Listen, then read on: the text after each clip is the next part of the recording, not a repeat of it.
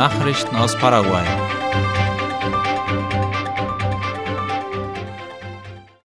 Das Innova präsentiert eine neue Plattform. Das Nationale Forstinstitut Innova hat gestern eine Plattform vorgestellt, die von der Regierung entwickelt wurde, um Investitionen im Forstsektor zu fördern.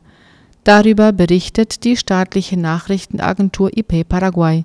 Die Plattform nennt sich Paraguayischer Forstinvestitionsanzeiger für die Welt. Sie enthält Informationen über die nachhaltige Bewirtschaftung von Forstplantagen, Investitionsmöglichkeiten sowie Daten über Logistik und Kohlenstoffspeicherkapazität.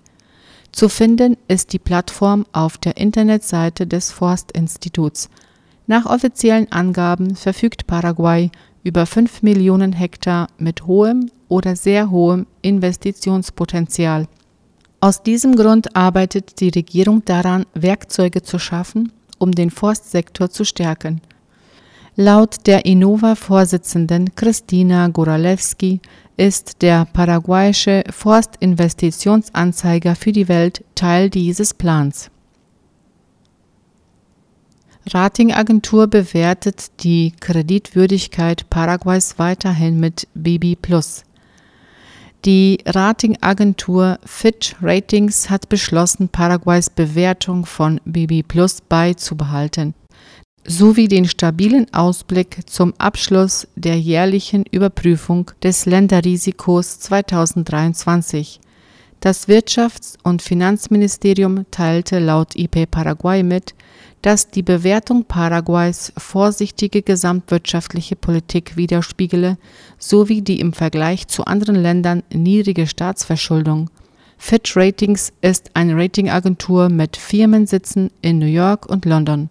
Sie bewerten die Kreditwürdigkeit von Staaten, Unternehmen und Banken nach deren veröffentlichten Daten. Paraguay will seinen Markt mit Biobananen erweitern.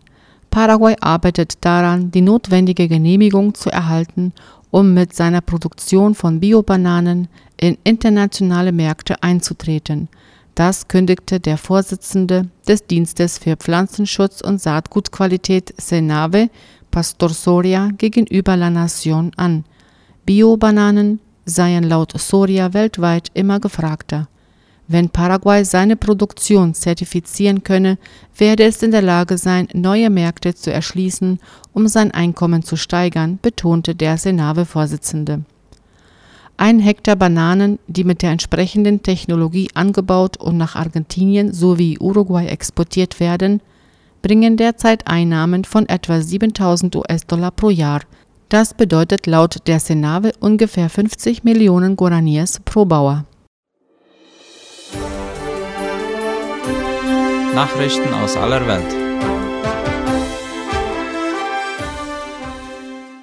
Israel hat die Stadt Gaza umzingelt. Laut Informationen von Michael Schneider aus Israel haben die Truppen am fünften Tag der Bodenoffensive im Gazastreifen die Stadt eingekreist. Mehr als 130 Hamas-Terroristen wurden getötet. Die israelische Armeeführung sprach von heftigen Kämpfen in der vergangenen Nacht. Premierminister Benjamin Netanyahu sagt, dass die Offensive nach Plan verlaufe. Angesichts des israelischen Vorstoßes scheint eine Feuerpause derzeit wenig wahrscheinlich. Dennoch will sich US-Außenminister Antony Blinken heute bei seinem Besuch in Israel für eine solche stark machen. Neben einem grundsätzlichen Bekenntnis der Unterstützung Israels werde er darauf drängen, humanitäre Pausen bei den Kämpfen im Gazastreifen einzulegen, zusätzliche humanitäre Hilfe in den Gazastreifen zu lassen und ein besseres Umfeld zu schaffen für die mögliche Freilassung der von der Hamas entführten Geiseln, sagte Blinken vor seinem Eintreffen in Israel. USA weiten Sanktionen gegen Russland aus. Die Vereinigten Staaten haben neue Sanktionen gegen Dutzende Unterstützer des russischen Krieges gegen die Ukraine verhängt. Laut der Frankfurter Allgemeinen Zeitung zielen die Sanktionen unter anderem auf eine Schwächung des russischen Energie- und Rohstoffsektors ab. Zudem richten sie sich gegen diejenigen, die sich an der Umgehung von Sanktionen beteiligen. Betroffen von den Strafmaßnahmen sind sowohl Personen als auch Unternehmen und Einrichtungen. Als Folge der Sanktionen werden mögliche Vermögenswerte der Betroffenen in den USA gesperrt.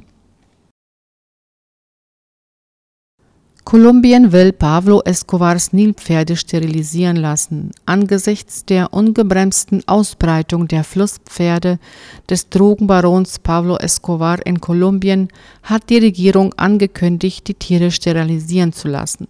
Darüber schreibt die Frankfurter Allgemeine Zeitung. Die chirurgische Sterilisation ist nur eine der drei Maßnahmen, die das Umweltministerium vorsieht, um die Nilpferde zu kontrollieren.